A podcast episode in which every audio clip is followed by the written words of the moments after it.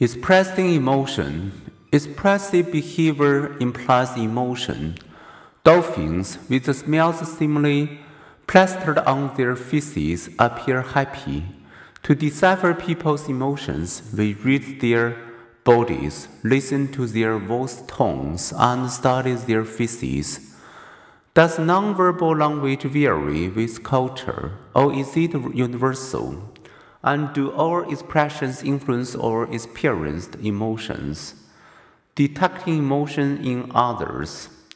To Westerners, a firm handshake conveys an outgoing, expressive personality. A gaze, an averted glance, or a stare communicates intimacy, submission, or dominance. Darting eyes and swiveled a signal anxiety. When two people are passionately in love, they typically spend time, quite a bit of time, gazing into each other's eyes. Would such gazes stir these feelings between strangers? To find out, researchers had asked unacquainted male female pairs to gaze intently for two minutes either at each other's hands or into each other's eyes. After separating, the eye gazers reported feeling a twinkle of attraction and affection. Most of us read nonverbal cues well.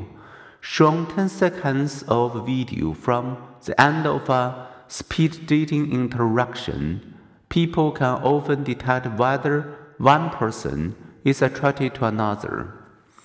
We also excel at detecting nonverbal threat.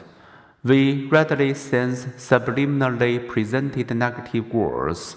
In a crowd, angry faces will pop up faster than happy ones. Signs of status are also easy to spot. When shown an image of a person with arms raised, chest expanded, and a slight smile, people from Canadian undergraduates to Fijian villagers perceive the person as experiencing the emotion pride and having high status. Experience can sensitize us to particular emotions, as shown by experiments using a series of faces that move from anger to fear. Viewing such faces, physically abused children are much quicker than other children to spot the signals of anger. Show a face that is 50% fear and 50% anger. We are more likely to perceive anger than fear. Their perceptions become sensitively attuned to glimmers of danger that non abused children miss.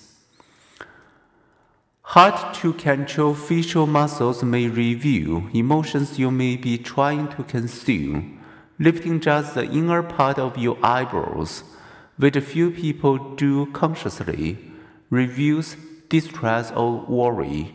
Eyebrows raised and put together signal fear. Activated muscles under the eyes and wrist cheeks suggest a natural smile. A faint smile, such as one we made for a photographer, is often frozen in place for several seconds, then suddenly switched off. Genuine happy smiles tend to be briefer and to fade less abruptly.